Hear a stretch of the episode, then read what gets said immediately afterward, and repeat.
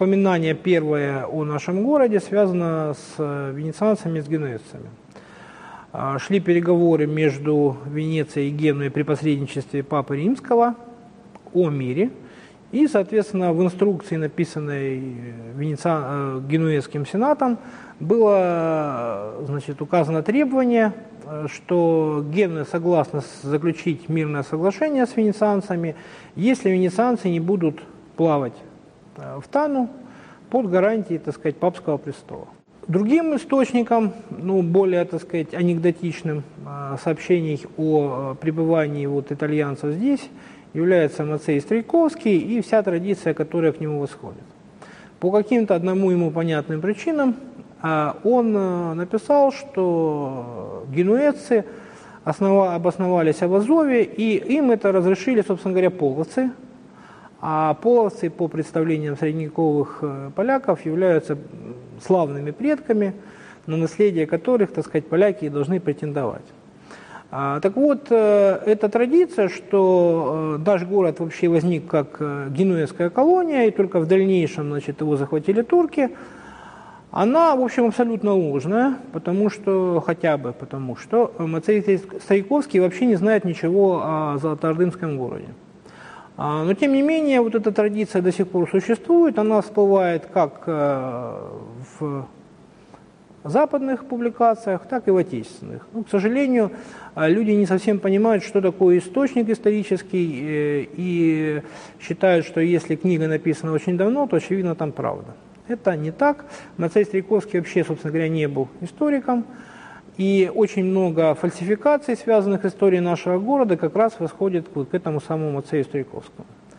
А какова же была, так сказать, истина? Э, истина такова, что генуэзцам и, соответственно, венецианцам э, нужен был какой-то торговый пункт, где бы, так сказать, можно было разгружать свои товары и торговать. А, Но ну, генуэзцы озаботились этим быстрее, они, соответственно, опередили. У них появился очень важный пункт, соответственно, в Кафе, на месте современной Феодосии. А вот э, венецианцы немножко припоздали. Они пытались а, укрепиться в Салдай, но, в общем, в конце концов им это не удалось. Ну и вот, э, так сказать, всплыла Тана. И за эту Тану они очень сильно как бы цеплялись. А, но они, в общем, отставали от генуэзцев. А при этом это не мешало, естественно, им просто плавать, торговать, но вот не было пункта, где бы можно было поставить свою администрацию, добиться экстерриториальности, то есть добиться вот именно полноценной колонии. А генуэзцы в этом плане их опережали, и в 1304 году уже упоминается генуэзский консул. Но э, для генуэзцев Тана было не главным, для них было главным Кафа, и в какой-то момент э, Генуэзский сенат даже принял постановление, которое запрещало генуэзцам зимовать в Тане.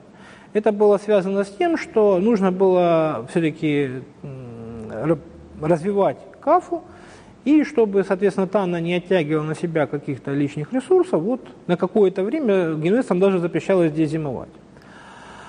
А венецианцы же здесь, так сказать, э, организационно укрепились только в 20-е годы XIV века.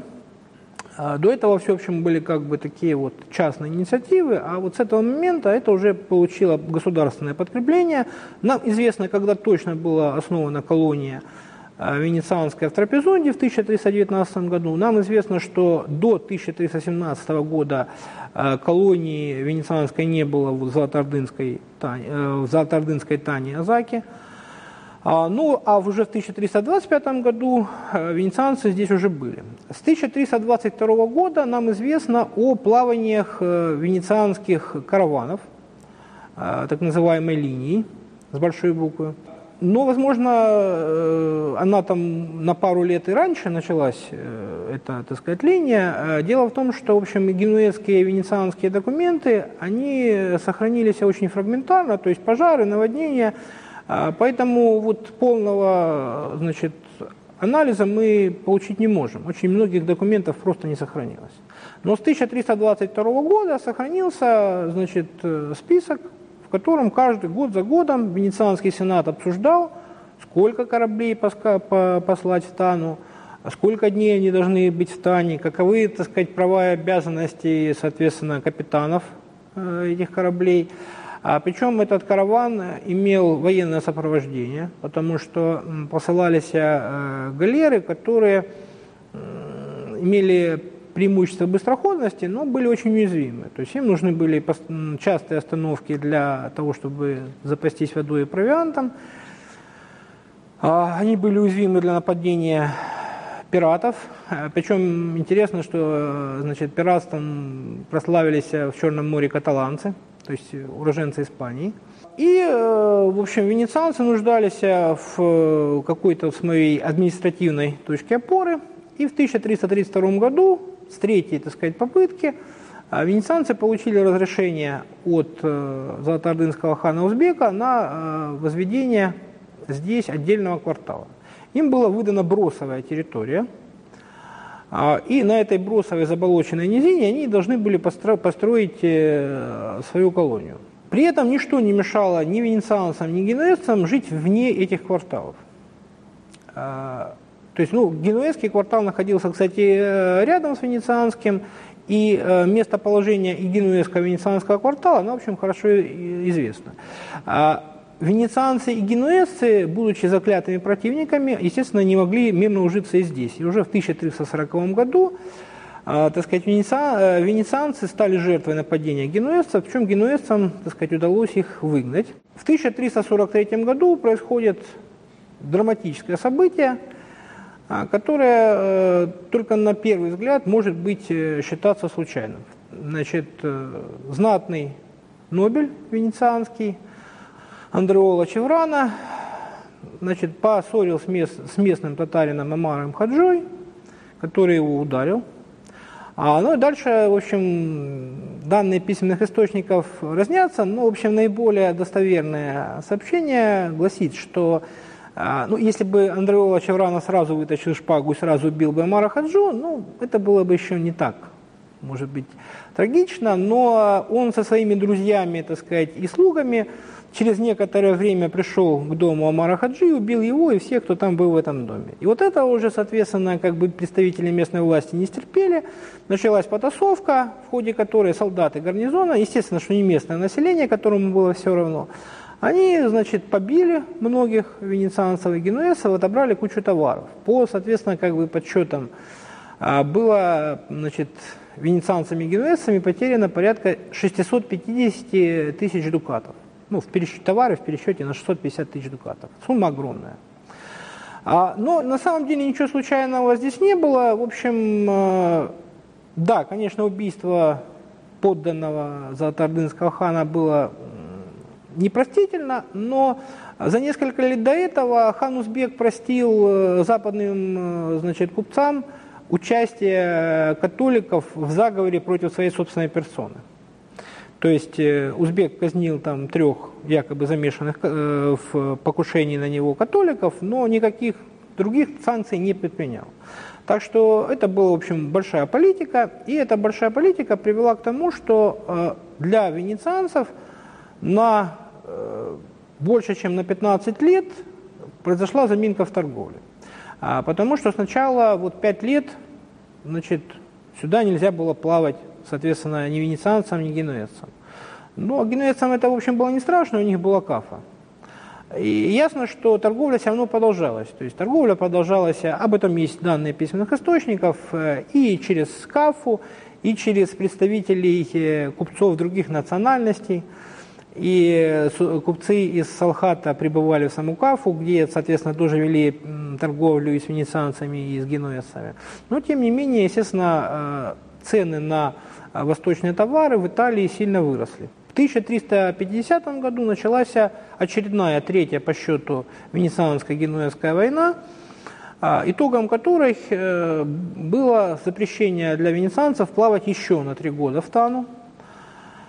А, так что торговля венецианцев с Таной возобновилась только в 1359 году. И, э, в общем, прежнего масштаба она уже не приобрела. Но, тем не менее, и венецианцы, и генуэзцы продолжали торговать здесь еще больше столетия, а, с перерывами. А, в 1395 году город был полностью сожжен, но хитрые итальянские купцы, большинство из них, видимо, в силу своей осторожности профессиональной, они убежали. А, но город был сожжен, и купцам пришлось, так сказать, заново все это, соответственно, отстраивать. Тем не менее, несмотря на то, что Венецианский сенат говорил о Тане, что это место в пасти врагов наших, и купцы постоянно жаловались на убытки и малую торговлю. Ну, в общем, купцы всегда жалуются, что торговля плохая, налогов с них брать не, нечего. Вот каждый, так сказать, грошек приведет просто к их разорению. Но, тем не менее, упорно держались за это место. Менялись просто, соответственно, как бы объекты торговли. Причем, соответственно, итальянцы – они были, так сказать, ну, первыми капиталистами Дона, потому что есть сообщения достаточно много о э, пескерах, то есть это э, места рыбных ловель, заготовки товарного, так сказать, э, товарной заготовки рыбопродуктов. А, то есть они влаживали капитал, и более того, мы даже нашли археологические свидетельства этого. А, то есть найдено две печати э, итальянских, соответственно, купцов, которые найдены именно не в городе, а, так сказать, в округе. Но, тем не менее, торговля, в конце концов, клонилась к упадку, особенно с падением, так сказать, Константинополя. Иосафат Барбара был представителем знатного нобельского рода венецианского. А по молодости лет он э, приплыл сюда, как и многие отпрыски знатных семей, делать себе, так сказать, состояние и прожил здесь 16 лет. Занимался он всем понемножку, торговал драгоценными камнями, жемчугом, но прежде всего он торговал, соответственно, рыбой, ну и рабами. А, прожив здесь 16 лет э, в Тане, накануне падения Константинополя, он благоразумно отсюда уехал, так сказать, а в дальнейшем сюда уже не горел желанием вернуться. Когда его значит, избрали очередным консулом в Тану, он просто отказался сюда поехать. А, но в дальнейшем он э, согласился выполнить другое, пожалуй, более опасное э, поручение Венецианского сената. Он отправился послом в Персию к тогдашнему правителю Персии Зун Хасану. И э, вот после возвращения из Персии он описал, так сказать, стран, свои странствования в восточных странах в двух, двух книжках одна из которых «Путешествие в Тану» была переведена, а, соответственно, вторая книжка была переведена на русский язык относительно недавно. А вокруг э, «Путешествия в Тану», к сожалению, сложился целый ряд каких-то псевдонаучных мифов, которые я просто не хочу пересказывать, поскольку они абсолютно псевдонаучны.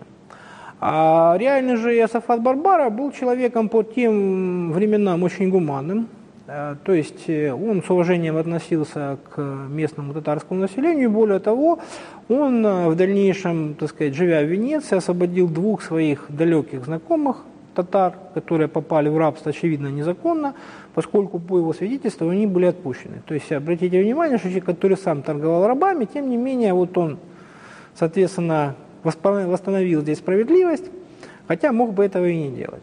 И этот человек, в общем, на редкость трезвомыслящий, он одновременно был и э, первым археологом Донского края, то есть э, подробности и точности его описаний могут позавидовать некоторые современные археологи.